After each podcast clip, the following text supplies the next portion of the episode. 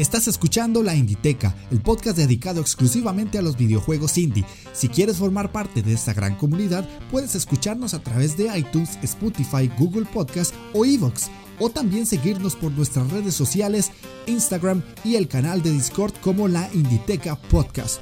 Únetenos y forma parte de esta gran pasión de los videojuegos independientes.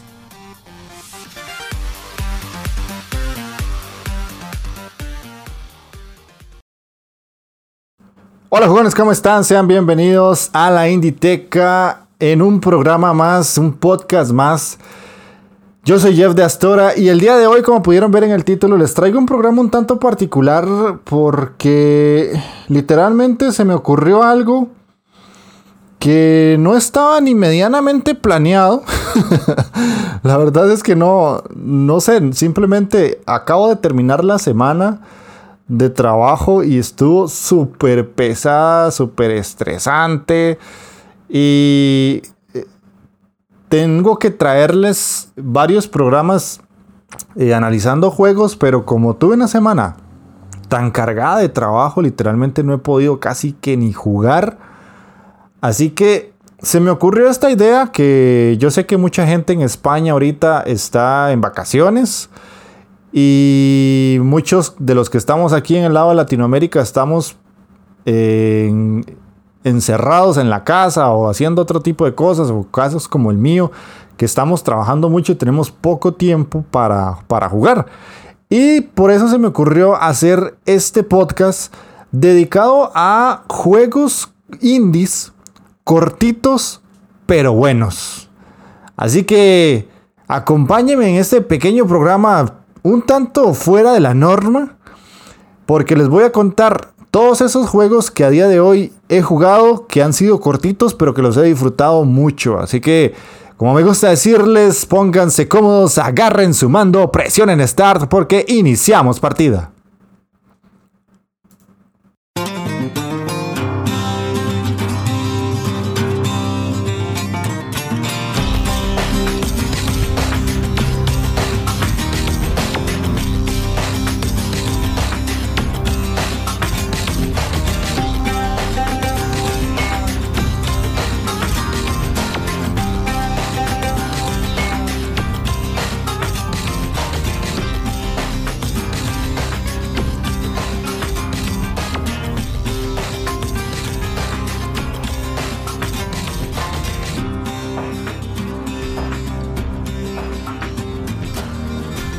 Bueno, ya para dar inicio a este programa, eh, vamos a hablar de obviamente las noticias que han salido relacionadas al tema de los videojuegos independientes. Y pues obviamente no puedo dejar pasar un poco de lo que se mostró esta semana en el evento de Xbox Series X, en que nos presentaron varios juegos. Entre ellos habían algunos indies, la verdad es que sí salió una lista bastante interesante de juegos independientes. Eh, no me quiero centrar muchísimo en, todo el tema del Series X, más allá de que en cantidad de juegos hay una buena cantidad y una buena variedad. Ya creo que si nada de lo que te mostraron en la conferencia o en el video te gusta, pues amigo... algo está mal en tu disco duro porque ahí hay mucha cosa de dónde escoger. Eh, la verdad es que como jugador de juegos indie totalmente centrado a eso, yo salí muy satisfecho por la cantidad de títulos que mostraron y la cantidad de juegos que se van a poder disfrutar. Y por dicha, muchos están en el Game Pass. Casi que la gran mayoría podría decirse. Ahora habrá que ver si es el Game Pass de PC o el Game Pass de consola o los dos. Porque obviamente eso siempre tiene su relevancia, ¿verdad? Algunos juegos indie que han salido en consola yo no los he podido disfrutar porque tengo solo el Game Pass de PC. Entonces vamos a mencionar rápidamente algunos eh, que, llamaron mucho mi atención, por decirlo así, y que son juegos indie, que salieron en la conferencia como tal, ya para no repetirme más. Entre los que más llamaron la atención para mucha gente está The Gang, que es de los creadores del Steam World. Que el Steam World, la verdad, es un muy buen juego. No he jugado el 2, pero el primero me gustó mucho. Me pareció un juego de mucha calidad que llama mucho la atención por su premisa que hay que excavar y, e ir encontrando diferentes piedras y elementos y todo. Y conforme vamos excavando, excavando, perdón, excavando, diga la vaina, excavando, vamos encontrando cada vez cosas más importantes y vamos a poder hacer diferentes situaciones que nos permiten ir cada vez más profundo. Ellos presentaron esta nueva IP llamado The Gang que tiende a ser como similar, podría decirse, como en el planteamiento, solo que es un juego ya 3D con gráficos muy llamativos. La verdad es que se ve muy bonito, bastante bonito. Y que en el manejamos a un personaje que tiene como una especie de brazo robótico y está explorando en una zona eh, un tanto llena de, fauna y de animales que lo pueden ir atacando. Eh, tal vez no se mostró demasiado, pero siento que tiene un aire muy interesante, como que puede llamar mucho la atención no sé, fue como algo fresco dentro de la, de la conferencia como tal. Me gustó lo que vi. Y pues tiene a, a, tirar aire, aire de, de ya indie, de, lo que podrían llegar a ser los juegos de nueva generación, pero de estudios independientes, que eso es lo que más me gustó de, de lo que vi prácticamente.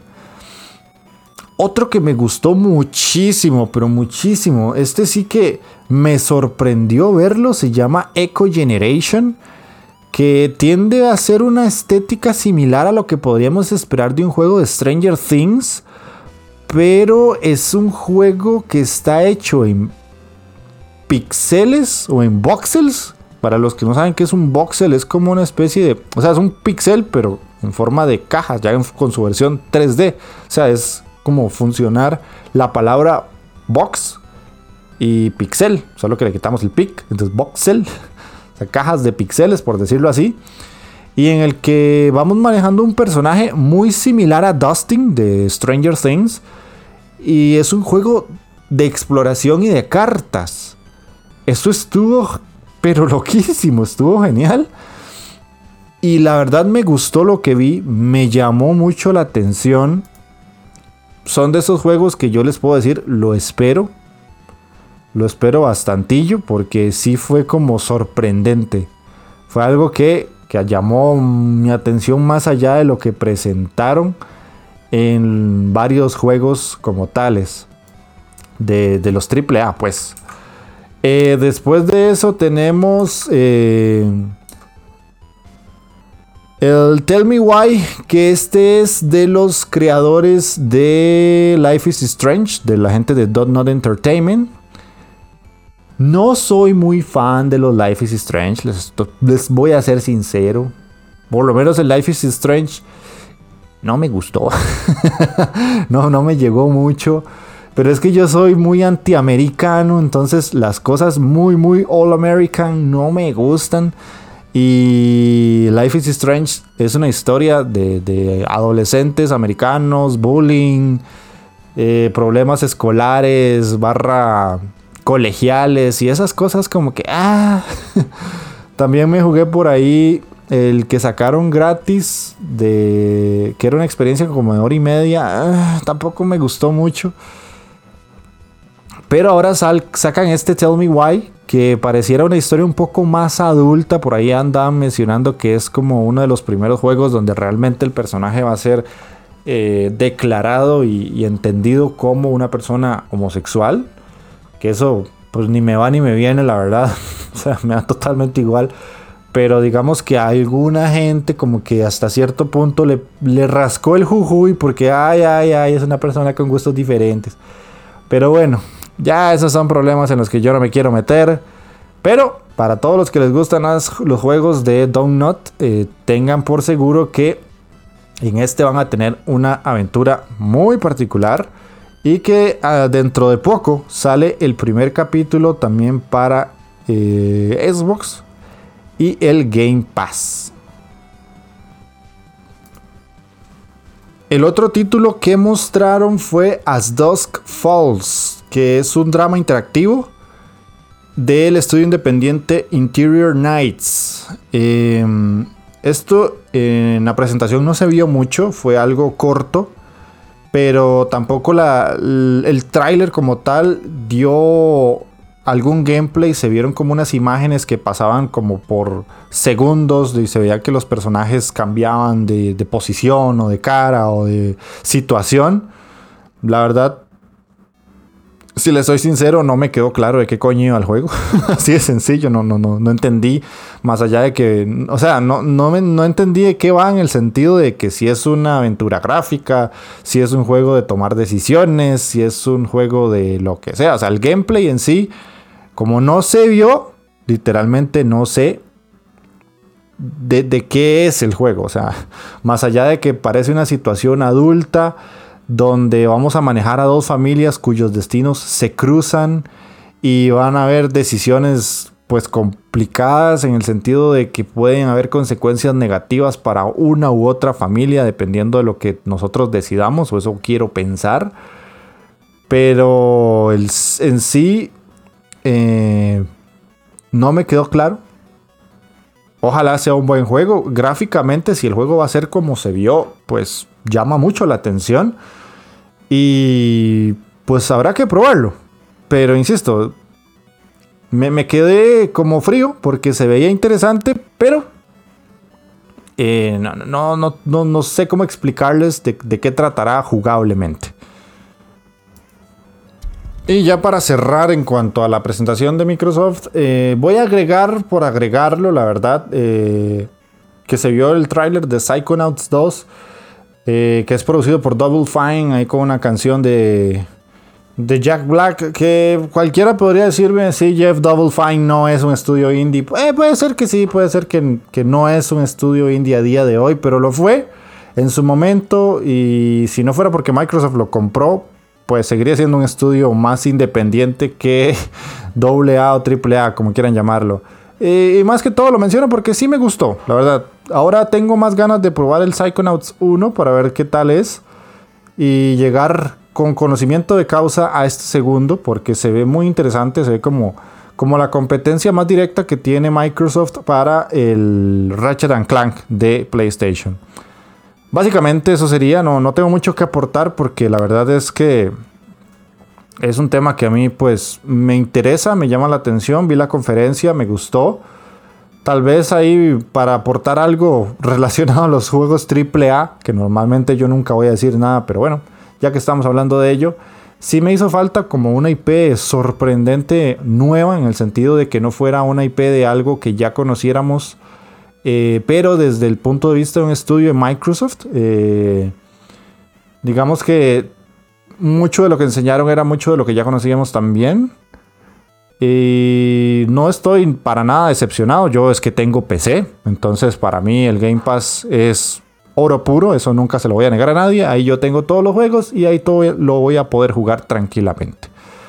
Así que son cosas interesantes para un año tan turbulento como en el que estamos. Tanto Sony como Microsoft ahí van dando pasitos pequeños, pero se nos vienen ya las nuevas consolas, nueva generación, y donde ya olvidaremos todas las batallas pasadas y nos enfrentaremos a todas las nuevas batallas que nos irán dando estas nuevas consolas.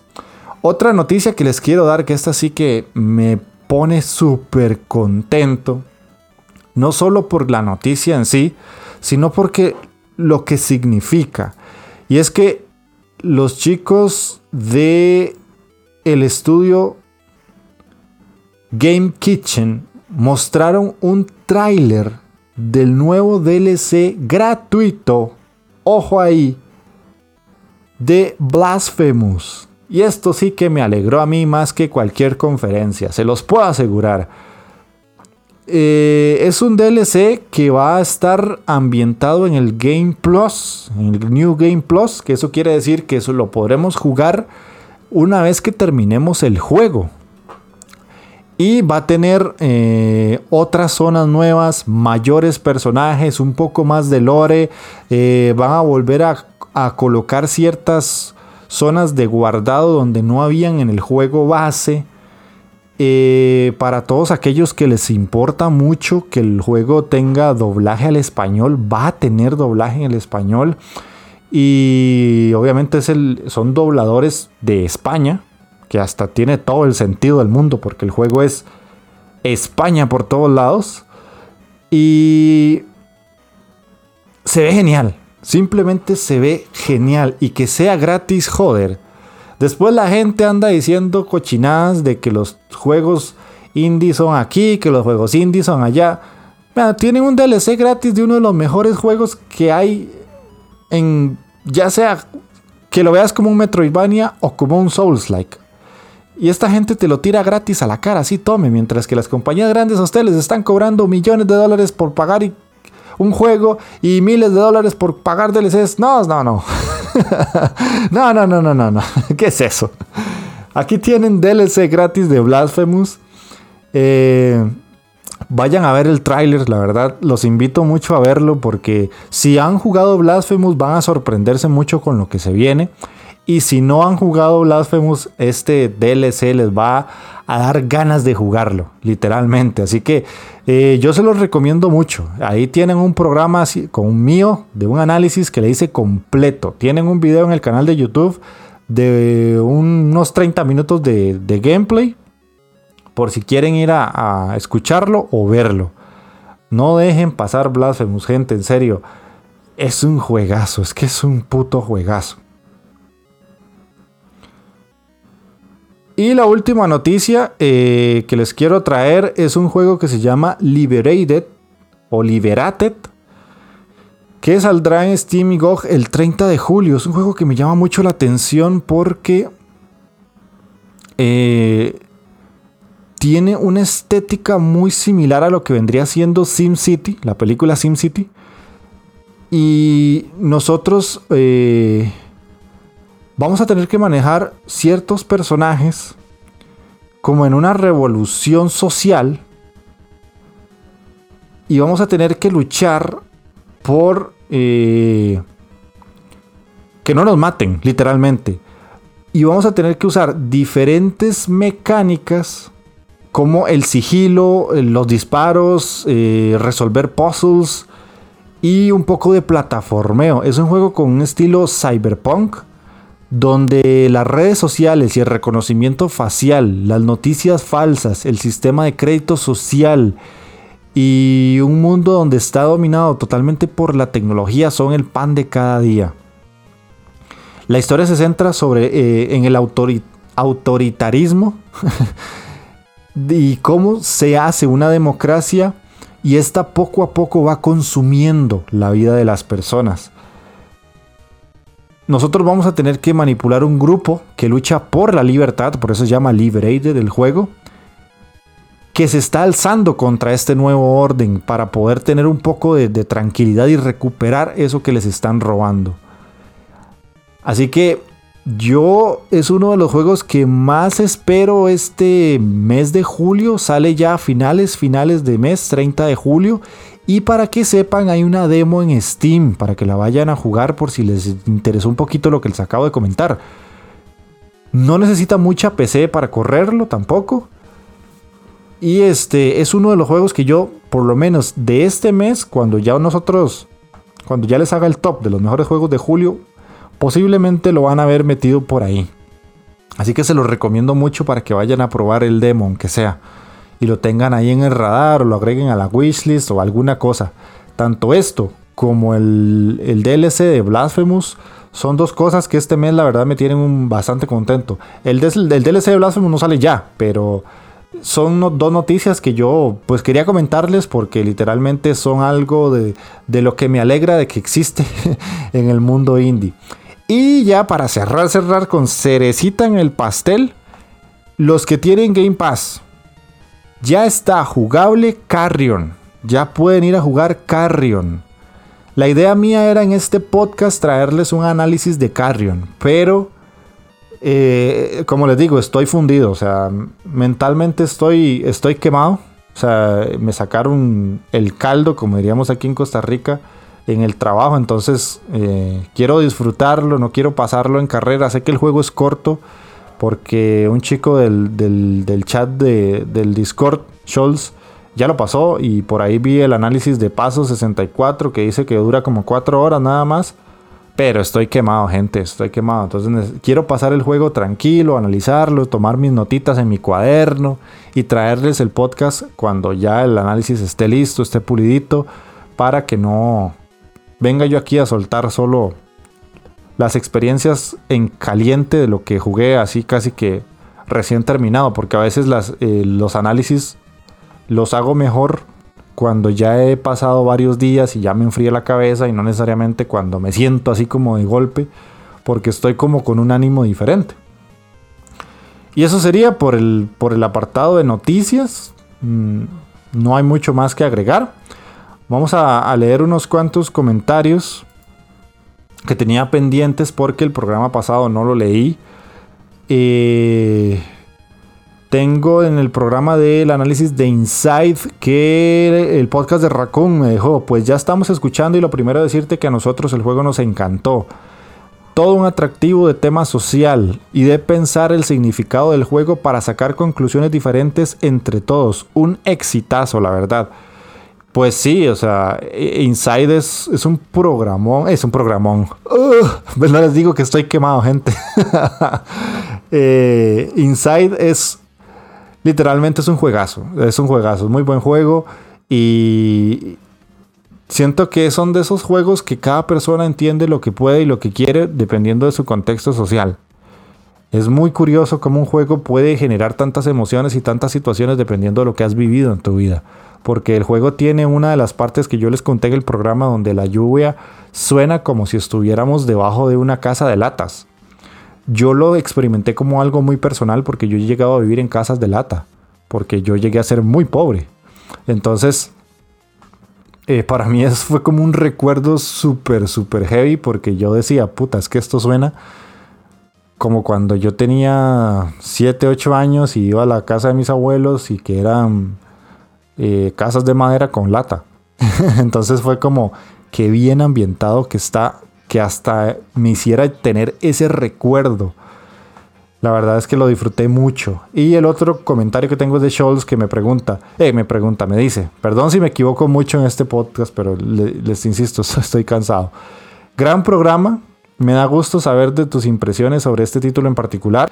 Dice Sol que es toda una experiencia que te marca por sus particularidades narrativas sin texto, el buen uso del sonido, la ambientación, lo visual y las acciones que realizamos como jugadores. Aunque el hecho de haber escuchado el análisis del podcast de Inside le recuerda que tiene que terminar Limbo. ya, ya entendí. que lo tiene bien cerca del final, pero en su tiempo eh, jugar con el teclado se le complicó mucho. Eh, sí, Sols, jugar con teclado a Limbo está heavy. Dice que un gran saludo como siempre. Es un gran saludo para vos. Ahí estamos hablando todos los días en el chat de la Inditeca. sí, jugar, jugar estos juegos con teclado y, hijo de puta. Así lo digo. Para todos aquellos que creen que, en América Latina decimos hijo de puta, como, como lo dicen en la serie Narcos, sí, aquí lo decimos.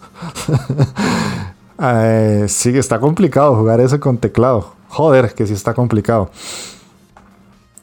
Eh, pero sí, o sea, Inside es un juego bastante, bastante interesante. Y en el programa número 25, que fue el primero del especial de la saga de Bloodstain, recordemos que la próxima semana les traigo la segunda parte de la saga Bloodstain, este especial que estoy haciendo. Me dejó un comentario eh, el cortador de podcast, nada más me puso Paul como me imagino que es pole position, no sé, puso pole. Ahí no sé si me puedes aclarar qué significa pole, si lo estoy eh, traduciendo bien a pole de pole position. Eh, otra vez, eh, Scholz, que me dice, y ojo lo que me dice Scholz, y es que lo que es ser un cochino millennial, es que yo he jugado muchos Castlevania, pero reitero, en mi niñez, en mi infancia, yo fui pobre. Y yo no tuve consolas. Yo no sé ustedes, pero yo escucho los podcasts de la gente de España y todos dicen, es que yo tuve la Mega Drive, es que yo tuve la Super Nintendo, es que yo tuve tal, es que yo tuve tal otra. Yo no tuve ninguna gente, o sea, yo era pobre, pobre. Y yo tuve las, la Polystation. yo no tuve consola, o sea, yo nunca tuve un Super Nintendo. Ni nunca tuve un Nintendo. O sea, un NES. Yo no tuve NES, yo no tuve Super. Yo no tuve Mega Drive, yo no tuve Dreamcast, yo no tuve Genesis, yo no. Nada, o sea, nada de eso. Yo de. De mis. De mi niñez. Hasta el momento que tuve una consola. Ya una consola en serio. Fue el PlayStation 1 como a los 10 años. 9. 8, 9. Creo que 10. Por ahí. Creo que fue más a los 9. Como, como 9, sí. Y fue un sacrificio de mi familia altísimo, porque las consolas en este país son carísimas. Y ya los juegos originales son ni para qué. Entonces a mí me regalaron un Play 1 y pirateado. O sea, yo jugaba con discos pirata. Yo, sé que eso para la gente de España es, ya eso sí ya es más conocido. Los famosos verbatim, ¿verdad? yo tuve verbatim también. Pero yo, o sea, literalmente toda la, la, parte de los, de los juegos de 16 y 8 bits, yo me la brinqué porque yo no tuve consolas. Entonces, esto lo explico antes de leer el comentario de Sols, porque yo en el, en el análisis del Curse of the Moon metí la pata. Y yo les dije en ese programa, si me estoy equivocando, díganmelo, porque yo no tuve esos juegos. Yo jugaba Super Nintendo porque tenía un primo que era muy, muy adinerado eh, mi tío era muy adinerado y le compraba las consolas, pero eh, ese primo y yo no nos llevábamos bien, nos peleábamos. Y, simplemente no nos caíamos bien. O sea, entonces yo iba donde ellos y los visitaba, pero yo iba porque me gustaba jugar con mi prima porque nos llevábamos muy bien. Y a veces me quedaba con mi primo y él me decía, bueno, ahí juguemos Super Nintendo. Y él ponía el Donkey Kong, ponía el Mario, ponía... Se me fue otro. Se me fue, pero recuerdo muy bien el Donkey Kong y el Mario. Creo que había uno, uno de fútbol, porque a mi primo ni le gustaba el fútbol. Y llegaban otros amigos de él y llevaban otros juegos. Y los jugábamos, pero yo no era como que muy...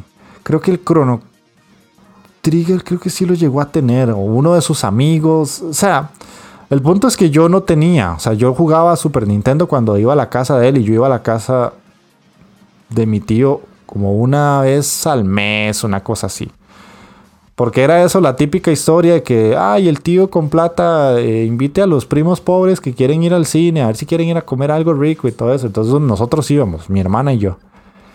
Entonces, empiezo con el comentario de Sols para no desviarme más. Me pone, la verdad no me esperaba que trataras a este programa como una serie de especiales, pero me ha gustado mucho el enfoque que le has dado. Sobre el juego, decir que bueno, todavía no lo completo, aunque conozco varias cosas de él, además de haber jugado la secuela. Cuando yo estuve pasando este juego, Sols me vio jugar porque yo compartí el stream en el Discord de la Inditeca. Y este, él me iba contando ciertas eh, curiosidades del juego. Lo que no me dijo fue lo que les voy a contar a continuación. Me dice, Primero, aclararte que la mecánica de cambio de personajes viene directamente del Castlevania 3, en el cual se inspira el juego. Lo único es que aquí sí puedes rotar entre el team completo, mientras que en el otro existen cuatro personajes, pero debes elegir a qué compañero extra quieres llevar o incluso puedes renunciar a ellos y seguir en solitario. Yo esto no lo sabía porque en mi puta vida había jugado Castlevania 3. Hasta hace unos días que lo jugué cuando él me puso el comentario. Y yo dije, ah, mira, sí. Sigo, me dice. Por lo demás, muy de acuerdo contigo, posee un diseño de niveles clásico, pero divertido y variado. Todo un nuevo universo de personajes con carisma y en lo visual es todo un homenaje al fin y al cabo aunque con cierto truco aprovechándose de la tecnología moderna. ya espero hacerme una idea de cómo ha resultado la secuela directa, el Bloodstained Ritual of the Night. Y obviamente en el siguiente especial de la saga. Un saludo y hasta el próximo episodio. Bueno, primero Scholz, gracias por la aclaración. Insisto, yo no tenía Super Nintendo ni tuve nunca una NES. Entonces yo esos juegos los conozco, en algunos casos los, o sea, yo me pasé el primer Castlevania, me pasé el 4, me pasé uno de, de Nintendo DS, me pasé el de el de 360 el Lords of Shadow y he jugado sin terminármelos, pero los he jugado. Eh, el Symphony of the Night, que ese sí, en PlayStation sí lo jugué. No lo, no lo terminé, pero sí recuerdo haberlo jugado. Bastante, pero sí, no lo, no lo terminé. También me, jugué eh, el de, el de Wii, el Castlevania Judgment, pero ese es un peo, la verdad. Bueno, perdón si a alguien le gusta, pero para mí es un peo. el Order of Ecclesia, ese también lo jugué, pero no lo pasé. Recuerdo haber jugado poco tiempo el Simon Quest, pero muy poco, poco, poco. O sea, sí me acuerdo que alguna vez lo llegué a tocar. El Area of Sorrow, por ahí también lo llegué a jugar. No lo terminé, pero es que no tenía Game Boy Advance. Fue que una vez lo estuve emulando, una cosa así. Pero no fue como mucho lo que hice. Y poco más, poco más. Pero por lo menos los traté de jugar siempre los, los más emblemáticos en el sentido de, de lo viejito que fue el primero. Que es como con el que yo quería eh, conocer la saga y empezarla y el de NES, la versión de NES, ¿verdad? Obviamente hay otras versiones que yo sé ya esas cuestiones de, de la Retropolis, que no quiero meterme en eso y la vaina. y el Super Castlevania 4, que ese sí lo he pasado un par de veces más, porque ese sí me gusta mucho, ese lo disfruto mucho. Y me sorprende mucho que una Super Nintendo pueda mover el Super Castlevania 4, o sea, es increíble una consola de, ese, de esos años haciendo las virguerías que hacía. Y bueno, esos serían los comentarios, con anécdota incluida y con un poco de tristeza personal. no sé, este programa va a ser mucho de, desahogarme y contarles algo. Solo me falta tener una cerveza aquí para, para poder seguir hablando. Pero bueno, vamos a ir a escuchar una pequeña cancioncita y venimos ya con el tema central de este podcast.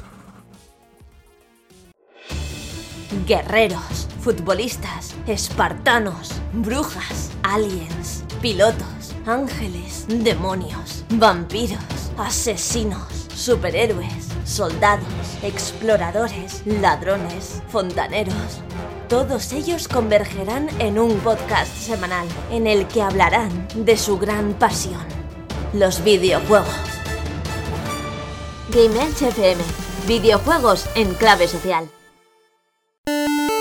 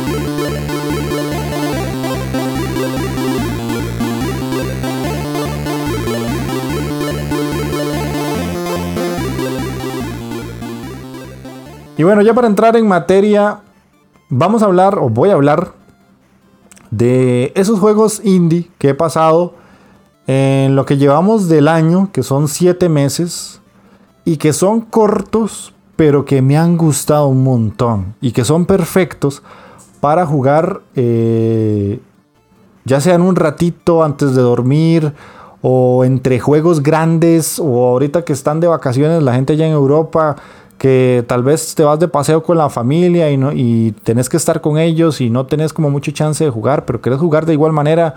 Un juego cortito de este tipo vale mucho la pena. Normalmente son baratos, están en el Switch o están en móviles. Eh, o si no están en, en, muy buen precio en PC o en consola, en Xbox o en PlayStation.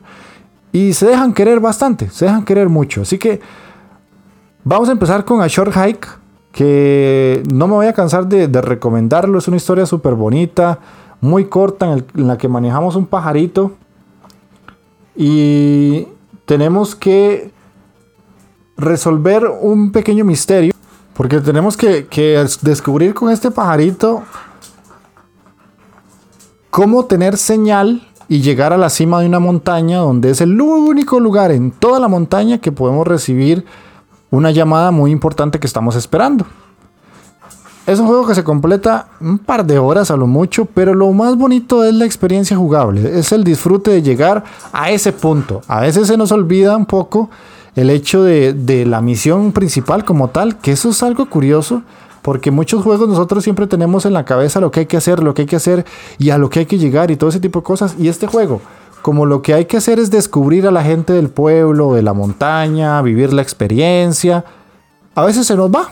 Y vamos viviendo ahí el juego poco a poco y se nos olvida el objetivo. Y cuando llegamos al objetivo es como, ah, mira qué bonito, sí, cierto, era eso lo que estábamos buscando hacer. Entonces, a, Short Hike, incluso hasta en el nombre, a Short, eh, pues ya lo dice que es corto, ¿verdad? Lo recomiendo mucho, me gustó mucho visualmente, es muy agradable y está desarrollado solo por una sola persona. Se llama Adam Grew, el creador del juego. Así que por ahí lo tienen a muy buen precio en cualquier consola o en PC. El otro que no me voy a cansar de recomendar es un juego que está en Switch, pero que inicialmente es un juego que salió en celulares, que se llama Entiérrame mi amor o en inglés sería Bury Me My Love. Es una novela gráfica súper corta que narra la historia de una chica que huye de Siria. Quiere ir desde Siria hasta Europa porque en su país están asesinando gente por la guerra. Entonces es un juego que narra las situaciones más heavy que vive una persona que en estos momentos vive en Siria. ¿Cómo es la jugabilidad? Y eso es lo más interesante de todo. Ella lo único que va a hacer es hablar por mensaje, por un chat con su pareja, con su novio, quien está en otro país y la está guiando para que salga de Siria y llegue a Europa. Entonces nosotros vamos a tener que tomar ciertas decisiones porque ella nos hace preguntas y nos dice, eh, es que estoy en el aeropuerto y hay un ejército estadounidense y están matando gente, ¿qué hago? ¿Qué hago? Entonces en ese momento nosotros tenemos que decirle, eh, escondete o, métete al baño y que nadie te vea o seguí con tu camino y ella nos dice, pero es que ya el vuelo va a salir, me monto en el avión o no me monto, me quedo, ¿qué hago? Y entonces nosotros a partir de lo que le respondamos a través del celular, a través de un chat como de WhatsApp, así la historia de la chica va a ir cambiando y van a ir sucediendo cosas obviamente hay varios finales, están los finales malos y está el, final bueno. Es un juego que se pasa en una hora, hora y media a lo mucho. Tiene rejugabilidad para ver los diferentes finales y tomar diferentes decisiones. Y lo más interesante de todo es que a mí me gustó mucho porque te pone en tensión por un simple chat de teléfono. Parece mentira, pero a mí me generó tensión yo decía, ¿cómo puede ser posible que yo me esté estresando por algo como esto? Y es que el juego está tan bien hecho porque literalmente ella incluso hasta nos llega a mandar fotos. Y eh, visualmente el juego está hecho como si fuera una caricatura, pero uh, realista, entonces se ve como muy agradable porque tal vez estamos hablando con ella en una noche y ella le pasó algo malo y está muy cansada, pero el novio le dice, nosotros podemos decirle, bueno, mándame una foto para para por lo menos ver que estás bien o lo que sea. Ella se toma un selfie con la cara cansada, pero aún así nos lo manda. Y no sé si ustedes han vivido situaciones así estresantes a través de, chats con alguna persona que ustedes quieren mucho, pero se sentía así. O sea, yo sí lo he vivido y se siente así, literalmente. Entonces, yo la recomiendo mucho. Booty Me My Love, que por lo general es un juego que está muy barato en cualquier consola. El otro juego que les quiero recomendar es un juego que está gratis en celulares. Totalmente gratuito.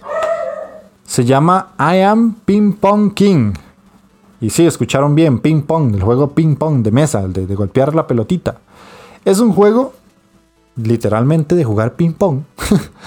que además de ser gratuito, tiene unas mecánicas muy sencillas, pero súper divertidas súper divertidas.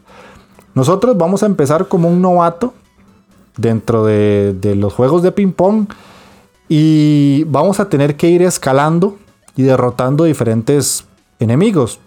Los enemigos se van a ver igual a nosotros. Nosotros aquí en, Costa Rica decimos que, que, existen los muñequitos de palitos y bolitas. Supongo que en sus países también. Los personajes que vamos a usar son así, son palitos y bolitas. Pero vieran que la movilidad, la jugabilidad de cada uno de ellos es muy buena, es muy fluida, se siente muy natural. ¿Cómo se juega? Nosotros tenemos el celular en nuestras manos, vemos la mesa de ping pong y tenemos el oponente en la parte superior del celular y nosotros vamos a estar en la parte inferior. Y a veces vamos a cambiar de posición. Entonces, eh, nuestro oponente va a golpear la bola dependiendo como nosotros golpeemos de nuestro lado y en algunos casos la bola va a rebotar en el lado izquierdo de la mesa, en el centro o en la derecha. Y nosotros vamos a tener que golpear esa parte del celular, de la pantalla, para que el personaje de nosotros se mueva y pueda golpear la pelota. En algunos casos vamos a fallar, porque hay que ser un poco precisos. Lo más chistoso de este juego es que al inicio vamos a tener que eh, los primeros 10, 20 jugadores con los que vamos a tener que derrotar es así como con tu abuelita, con tu primo Yayo, con el vecino, con el carnicero, con el mejor chico de la cuadra, con tu primo hermano. Esos son los, los primeros jugadores que vamos a tener que derrotar. Conforme vayamos avanzando de niveles, vamos a llegar a un total de 100 niveles. El juego nos va a ir poniendo retos cada vez más difíciles. Entonces, en un inicio vamos a tener que, derrotar a, a nuestro primo. Después, en el nivel 20, vamos a tener que derrotar al mejor chico de la cuadra. En el 30 vamos a tener que derrotar al mejor chico de la provincia. Y así hasta que ya nos vamos topando como con jugadores profesionales. Es una idea súper sencilla y súper absurda, pero joder, qué juego más bueno y gratuito y para celular. Son de esos juegos que nos que son perfectos para el trono. Se los digo, es el juego perfecto para el trono. O para ratos muertos, que estás cocinando y, y, está haciéndose el arroz y eso tarda su tiempo, pero no puede salir de la cocina. Ah, vamos a jugar el ping pong king. Recomendadísimo. La verdad es que no lo dejen, descarguenlo, no lo dejen pasar. A no ser de que su teléfono no los corra, yo le daría un tientico. Yo le daría un tientico. El otro que les quiero mencionar se llama Kit Trip. Es un juego que por lo general en Steam o en Switch no pasa del dólar, dólar y medio, dos dólares. Es un plataformas combinado con un Endless Runner. ¿Qué es un Endless Runner, Jeff? Bueno, son esos juegos donde el personaje se mueve solo y no para hasta que se muere, o se golpea o termina la pantalla. Básicamente. Es un juego que se pasa literalmente en una hora y manejamos a un niño que tiene que sortear diferentes obstáculos y finalizar cuatro mundos temáticos. Nos van a atacar ciertos eh, enemigos que por lo general eh, son animales, porque vamos como en una especie de, de selva, por decirlo así. Y eh, lo que tenemos que hacer es recoger unas monedas o unos globos rojos y saltar. Y nosotros saltamos mientras el chico corre.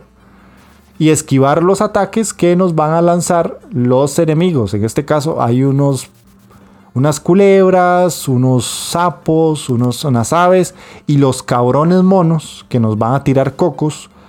Que esos hijos de su pinche madre muchas veces te van a matar. Es un juego que una vez que lo dominas se pasa súper sencillo, pero la primera vez posiblemente te dure más de una hora. Eh, insisto, es un juego muy cortito, muy barato, muy entretenido. Que eh, me gustó porque lo pasaba así, como lo jugaba a una pantalla antes de irme a dormir. En el Switch. Y se me hizo muy ameno. La verdad es que se me hizo muy ameno. Y hay más de un nivel que es una putadilla. Que a veces son complicados y uno dice, uy, ¿cómo esta cosa tan sencilla me puede costar tanto? No puede ser que yo no pase esto.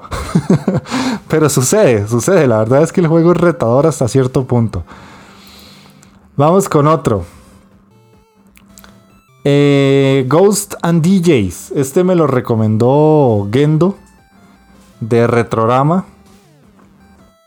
Que como su nombre lo indica, creo que ustedes ya pudieron ligar con qué juego lo puedo relacionar, que es con Ghost and Goals. Ghost and DJs es una parodia de Ghost and Goals o Ghost and Goblins, cualquiera de los dos, porque tiene un giro de guion muy divertido.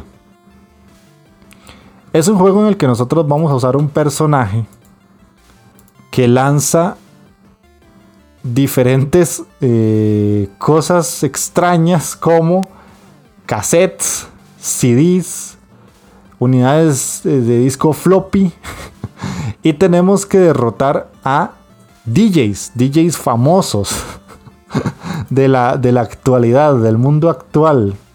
Como por ejemplo a David Gota, ya saben que es David Guetta, ¿verdad? A, Paul Dutchbach, a Paris Shirton, a Steve Karaoke y a Pete, a Pity Bullshit. que todos son como parodias de los, de los DJs o músicos eh, relativamente famosos de, la música. Y es como que ellos se han encargado de eh, eliminar la buena música del mundo. Entonces nosotros vamos a tener que usar a nuestro héroe para poder derrotarlos y devolver la paz musical al mundo. es, una, es una fumada. Este juego es una locura. Relativamente corto también en Steam. Eh, es gratis también, está totalmente gratuito. Yo lo, yo lo pasé menos de una hora. Pero la verdad es que es, una gozada, es, un cagón de risa. Es un cagón de risa. Si ustedes son fans de, Ghost and Goblins, van a, disfrutarlo mucho porque como parodia es una muy buena parodia. Y el ataque especial de nuestro personaje es ponerse el, el casco de Deadmau5. de ese que es como un ratón, para los que no saben quién es Deadmau5. Y, y empezar a sonar como música, este, ¿cómo se llama? Electro. Y derrotar a todos los enemigos. O sea, es, una loquera. La verdad es que este juego me divirtió mucho, me reí mucho para ser tan corto. Y lo recomiendo mucho, más que es totalmente gratis en PC. Ojo, en PC. The Sopper. Joder, The Sopper. Qué juego más bueno. ¿Cómo se escribe de Sopper, Jeff? Se escribe da, en inglés, T-E-H. No, T-H-E, perdón, da. Super. S-U-P-P-E-R. Este es otro juego gratis. Juego gratis que está en Steam y en itch.io. Es un juego que dura 20 minutos, pero son 20 minutos muy bien hechos muy bien hechos. Es un juego creado por Octavi Navarro, que es un chico que trabajó en el desarrollo de Thimbleweed Park. Y nosotros vamos a tener que manejar a una ancianita que tiene un restaurante y le tiene que dar de comer a unos comensales. Pero eso tiene truco. y tiene algo escondido, la historia tiene algo escondido. Y tenemos que averiguar en 20 minutos quiénes son esos comensales, por qué se comportan, cómo se comportan dentro de la trama del juego y quién es esta viejita. Les aseguro que van a ser unos muy buenos 20 minutos. No dejen pasar este juego si tienen un ratito y pueden jugar en PC. Lo va a correr casi cualquier PC. Se los aseguro, casi cualquier PC lo va a correr. O sea, ya deberían tener una Pentium 2 para que el juego no se los corra. Una Pentium 3. Pero yo creo que a día de hoy es muy difícil que alguien tenga ese tipo de máquinas. Una, una laptop se los va a correr perfectamente. Y es un juego muy disfrutable. Muy, muy disfrutable. The Supper o The Supper. Para que lo busquen en Ichio o en Steam. El otro que les traigo, Hyperdot. Hyperdot, este juego lo conocí gracias al Game Pass. Mucha gente lo dejó pasar porque salió la misma semana en el Game Pass que el Fighter, eh, el Street of Rage 4. ¿Qué es Hyperdot? Es un juego super adictivo, 100 niveles, 100 niveles, perdón, super arcade, jugabilidad pura, diversión y buena música. Nosotros vamos a controlar a un punto dentro de un círculo. Y dentro de ese círculo vamos a tener diferentes obstáculos que tienen formas geométricas distintas, como triángulos, otros círculos, cuadrados. Y dependiendo del otro tipo de, de forma que nos esté imponiendo la vida complicada, vamos a tener que actuar. Entonces, la idea es que aguantemos una oleada de enemigos dentro de ese círculo con nuestro punto. ¿Dónde está la clave? La clave está en que el juego es tremendamente adictivo y que les aseguro que ustedes juegan dos niveles y a los 40 minutos no se han dado cuenta ni cómo llegaron a jugar 15 niveles. 20 niveles. Porque el juego es un juego rítmico hasta cierto punto. Y en la primera pantalla nos ponen el círculo y a nuestro puntito. Y nos dicen, tienes que esquivar todos los enemigos y durar un minuto. Ok, está bien. Listo. Segundo nivel. Ok, tienes que esquivar a todos los enemigos, durar un minuto y a la vez coger una estrella. Ok, esquivo, ta, ta, ta, ta, ta, ta, la estrella. Listo. El tercer nivel, ok, ahora el círculo es más pequeño, dura un minuto. Ok, el círculo es más pequeño, la movilidad se complica. Ta, ta, ta, ta, ta, ta, ta, ta. Listo, dele. Cuarto, ok, ahora el círculo es muy grande y el punto es súper pequeño y hay muchos enemigos. Y además tiene que coger una estrella. Ok, ok. Listo. El que sigue. Y así, y así, y así, y así. Y vas y se te fue una tarde. Se te fue una tarde, te lo aseguro. Se te fue una tarde haciendo eso. Es, es un juego entretenidísimo. Entretenidísimo. Que, insisto, si tienen Game Pass, está en el Game Pass. Si no, pues ya pueden conseguirlo en otras plataformas. Ya para ir cerrando. The Old Man's Journey. The Old Man's Journey, perdón, faltó una S. Esta es la historia de un ancianito que está en su casa, muy tranquilo, y llega un cartero y le deja una carta. Él la lee y apenas se da cuenta de lo que dice el mensaje, agarra sus cosas y se va. Y nosotros, ah chinga, ¿por qué se fue? ¿Qué pasó? Señor, dígame, ¿para dónde va? Y nosotros tenemos que ir a resolver ese misterio. ¿Cómo tenemos que resolverlo? Ahí es donde está lo hermoso de este juego.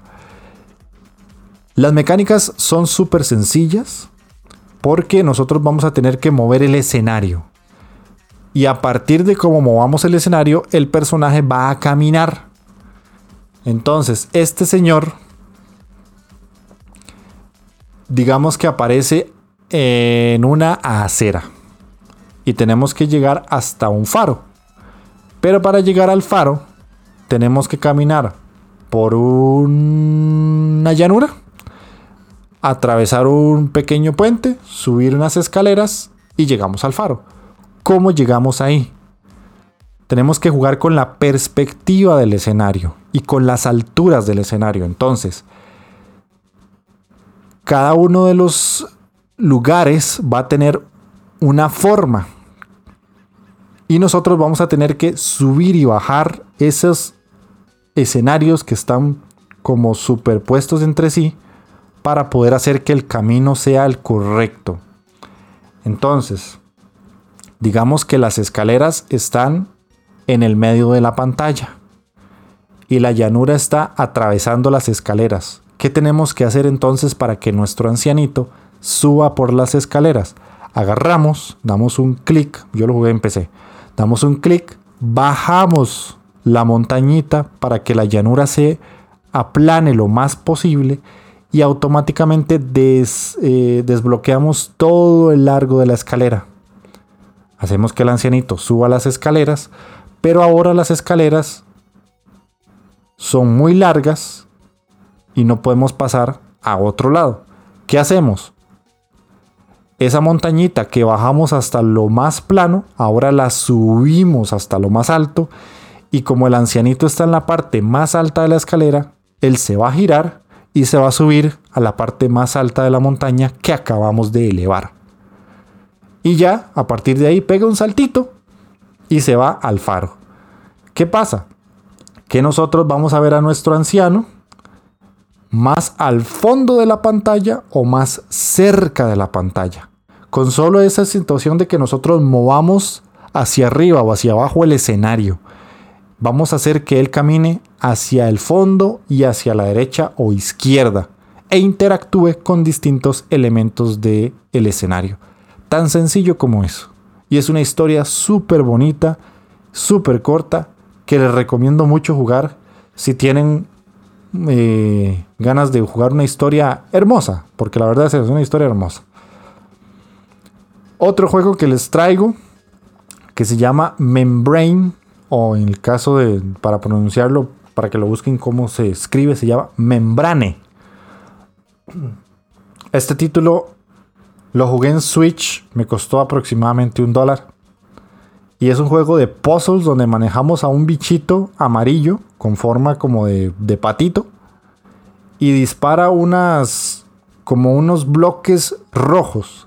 Y a partir de ahí tenemos que resolver unos puzzles. Para poder avanzar en la historia y eh, resolver lo que nos están planteando. Entonces, no sé si alguna vez alguien ha jugado un juego que se llama Cryon Physics, que tenemos que pasar una bola de izquierda a derecha o de arriba a abajo haciendo un trazo con una, con una crayola o con un crayón. Y este juego se parece mucho. Entonces, digamos que tenemos que subir a una superficie. Estamos en la parte de abajo. Y entre, el, entre donde nosotros estamos y donde hay que subir, hay agua. Y si nuestro amiguito cae en el agua, se muere. ¿Qué tenemos que hacer? Con estos cuadritos que él dispara, tenemos que crear un puente para que él pueda subir y pasar al otro lado. Pero ¿qué pasa? Aquí la gravedad y las físicas son muy importantes. Entonces no podemos simplemente trazar una raya y ya el muñequito pasa. No. Hay que jugar con la física, la matemática un poco hasta cierto punto, con, con la formación de triángulos, para que esa base sea sólida y nuestro personaje pueda superar esa pantalla y poder avanzar. Vamos a hacer cosas súper elaboradas en algunos casos y en otros algo súper estúpido con tal de completar el nivel, se los aseguro. Porque en algunas veces yo pasaba el nivel haciendo una cosa súper rara que no tenía ni el más mayor sentido lógico, ni gravitatorio, ni físico, ni nada y resolvía el puzzle. Cuando a veces también me hacía casi la Torre Eiffel para poder hacer el puzzle y lo solucionaba. Pero es un juego muy agradable, muy muy bueno. Tal vez se pasará en unas 4 horas. Pero lo recomiendo mucho. Porque les va a poner a pensar mucho. Que a veces se nos olvida que los videojuegos también nos pueden poner a pensar un poquito. Ya para ir cerrando, Kamiko. ¿Qué es Kamiko? Es como si fuera una especie de Zelda de Super Nintendo. Super corto, dos horas a lo mucho, en el que tenemos que manejar a unas a unas chicas anime y derrotar a unos enemigos y, tenemos que ir como desbloqueando ciertas zonas para poder avanzar, derrotar a un jefe y salvar al mundo. Así de sencillo. Eh, cada una de las chicas va a tener un tipo de ataque diferente. Una va a manejar una espada, otra va a manejar un arco y otra va a manejar eh, eh, magia. Cada una tiene su estilo de pelea diferente y pega distinto, tiene como diferentes niveles de, habilidad en cuanto a golpe. Y la premisa es sencilla, nos plantean en un lugar donde hay que salvar al mundo porque está invadido por unos monstruos. El juego es totalmente pixel art, cámara de vista isométrica. Y eh, tenemos que matar a los enemigos, obtener ciertas gemas para poder desbloquear unas puertas y activar unos interruptores que nos permiten abrir otra puerta y a partir de ahí avanzar y derrotar a los jefes. Este se lo recomiendo comprarlo en barata en Switch o en PC o en consolas las otras, pero por lo general en Switch es un juego que más o menos ronda el dólar. Cortito, divertidón, la verdad, divertidón, con un aspecto pixelar muy bonito, con una música pixelar muy bonita también, y que yo lo disfruté mucho igual, acostándome antes de dormir, jugándolo, pasándolo bien, tranquilo, sin ninguna presión y que eh, me gustó mucho, lo disfruté. El siguiente es The Garden Between. Es un juego de puzzles muy interesante, muy bonito. Lo jugué por el Game Pass. Y nos narra la historia de dos amigos muy cercanos. Eh, mientras vamos desenredando las pruebas que nos pone el título. Eh, lo más interesante de este juego es cómo se manejan las mecánicas del juego como tal, porque manejamos a un chico y una chica que eh, están pasando por una etapa de su vida donde pasa algo entre ellos dos y el juego nos cuenta como por fases y, por, y cada una de esas fases son distintas. Em, como etapas de la vida de ellos y tenemos que resolver unos puzzles, pero lo más interesante es que nosotros podemos hacer que ellos se muevan hacia adelante o hacia atrás, como si fuera avanzar y rebobinar, por decirlo así. Y dependiendo de los movimientos que hagamos, vamos a poder activar ciertos interruptores que nos van a permitir que se activen partes del escenario. Les pongo un ejemplo en la primera pantalla, por decirlo así, eh, estamos como en una playa y tenemos que cruzar hacia un lado del escenario. Pero para poder hacerlo, eh, tenemos que hacer que la chica avance, active algo para que el muchacho siga caminando, pueda pasar y del otro lado él activar algo para que la chica que le ayudó a pasar de un lado a otro pueda hacer lo mismo. ¿Cómo hacemos esto? Presionamos el botón LR2 y los personajes avanzan. Y presionamos el botón L2 y los personajes retroceden, como caminan hacia atrás, como rebobinando el tiempo. Y en algunos casos vamos a poder decidir qué camino va a tomar cada uno de ellos. O qué situaciones van a poder surgir. Por ejemplo, otra situación que me pasó. Tenemos que encender una bombilla y esa bombilla se enciende con una cascada que activa un cable que está pelado y hay contacto entre el agua y el cable y eso genera electricidad.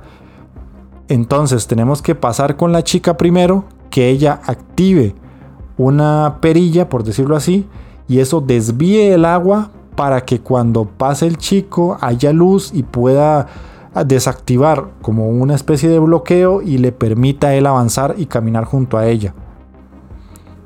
Eh, y en algunos casos vamos a tener que llevar un elemento y ponerlo en la cima del escenario. Una luz para que se desactive. Entonces no solamente es de resolver el puzzle por llegar del inicio al fin, sino que es resolver todo el puzzle, llevar desde el inicio al fin algo para poder avanzar a la siguiente pantalla. Y entre todo eso nos van contando la historia de estos dos chicos. A mí me gustó mucho, la verdad es que me gustó mucho, mucho.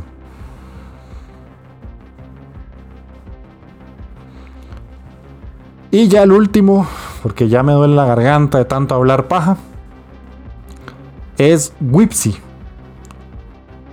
Whipsy es un juego corto y sencillo que emula mucho lo que vendría siendo una especie de Kirby. Aunque no me agrada mucho esa comparación, es la forma más fácil de decirles que es Whipsy. Tiene mucha inspiración en los juegos de Nintendo, de Super Nintendo, juego pixel art totalmente. Manejamos a un bichito rosado, redondo, que en lugar de absorber cosas tiene como como un cablecito con una pelota al final con el que vamos a ir pegándole a nuestros enemigos. Y en este caso también tenemos que salvar al mundo de, unos enemigos malignos.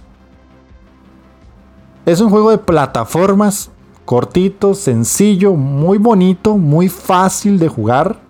También incluso hasta lo podría recomendar para niños, para todos aquellos que son papagamers y quieren que sus hijos jueguen juegos que para la edad de ellos tal vez pueden ser un poquillo complicados, pero nada así como que les va a llevar un reto súper, súper complejo. Y es un plataformas de toda la vida. Vamos a tener que matar enemigos, saltar entre distintas plataformas, a veces unas más complicadas que otras, derrotarlos con el golpe que tiene el personaje, saltar sobre ellos en algunos casos, otros personajes no podremos saltar sobre ellos porque tienen algunos pinchos. Vamos a tener combates contra jefes siempre al final de cada fase. Varios mundos en los que vamos a ir pasando pantallas cortas hasta llegar al jefe y después vamos a ir avanzando. Creo que si no me equivoco eran seis mundos y ya después sigue el jefe final. Combates muy sencillos, un juego muy bonito, muy agradable, muy planteado como para niños, pero para los adultos, les soy sincero, puede ser un reto. En algunas pantallas yo me quedé pegado y yo decía, joder el puto Whipsy Joder, el puto Whipsy, ¿cómo me está costando? Eh, así que se los dejo ahí. Es un juego pequeño, barato, agradecido. Y si les gustan las plataformas, se los recomiendo bastante. La verdad que sí. Pero, ojo, no lo jueguen como si fuera un Kirby. Porque se van a llevar una decepción. No piensen que es un Kirby. Piensen más que es un plataformas que está inspirado en Super Mario y en Kirby a la vez. Pero no lo, no lo jueguen como un Kirby porque sí, eh, una vez me escuché un análisis de la poción roja y al pobre juego lo llevó a parir. Y ahora que ya lo jugué, ya lo pasé, o sea, tampoco es un indie, eh, ¿cómo decirlo? Modesto. Es un juego muy modesto que pareciera como algo que el estudio que lo desarrolló, que se llama Blowfish Studios, eh, no pretendía que fuera mayor cosa más allá de lo que ya es. Se nota que es uno de sus primeros juegos también. Eh, y se nota que es un juego en los que ellos estaban hasta cierto punto aprendiendo un poco de mecánicas, de jugabilidad y muchas situaciones que a día de hoy ya puede ser que el estudio en sí domine, pero no es mal juego, porque no es mal juego, simplemente es corto y a la vez es sencillo, pero es un plataformas bonito, agradecido y que los va a entretener bastante que por lo general está a un precio muy barato, bastante barato. Así que eso sería todo por este programa. Ya me desahogué, ya me desestresé un poquito hablando de juegos que ojalá ustedes puedan llegar a jugar. Ojalá alguno de todos los que mencioné lo jueguen y me dejen en comentarios si les gustó, si, si el programa les pareció malo porque esperaban un análisis más profundo como los que siempre les traigo. Para eso va a estar la otra semana ya un análisis del Bloodstain Ritual of the Night, que se me va a llevar mucho más tiempo pasarlo, ya lo estoy pasando. Ya estoy ahí un jefe bastante complicadillo. Eh, acuérdense que van a tener video en el canal de YouTube también esta semana. Y cuéntenme, juegos cortos, porfa. Me gustan mucho los juegos cortos. Si conocen alguno, díganmelo. Porque la verdad es que yo los disfruto mucho. Porque ya soy un adulto, tengo muchas responsabilidades. A veces no me sobra el tiempo para jugar. Y estos jueguitos cortos, pues son eh, la mejor forma de, de sentir que todavía estás jugando algo cuando tu vida está llena de ocupaciones. Porque vamos a dejarnos de situaciones. La vida ahorita está muy compleja, está muy llena de cosas extrañas. Y a veces no nos podemos dar el chance de ponernos a jugar tandas de 2, 3 horas como normalmente los jugadores hacemos siempre o hemos hecho siempre toda la vida. Así que pónganme juegos en comentarios que son cortitos, porfa. Se los agradecería mucho y yo creo que la gente que escucha el podcast también. Y los invito a entrar al, Discord de la Inditeca. Los invito mucho, mucho. Ahí estamos eh, varias personas hablando de videojuegos y estamos vacilando y conversando mucho. Y síganme en Twitter si no lo han hecho, la Inditeca Podcast, en Instagram también, la Inditeca Podcast. Y nos estamos escuchando dentro de una semana con la segunda parte del especial de Bloodstain. En este caso, el ritual of the night. Que estén bien, que pasen una buena semana. Nos estamos escuchando. Chao.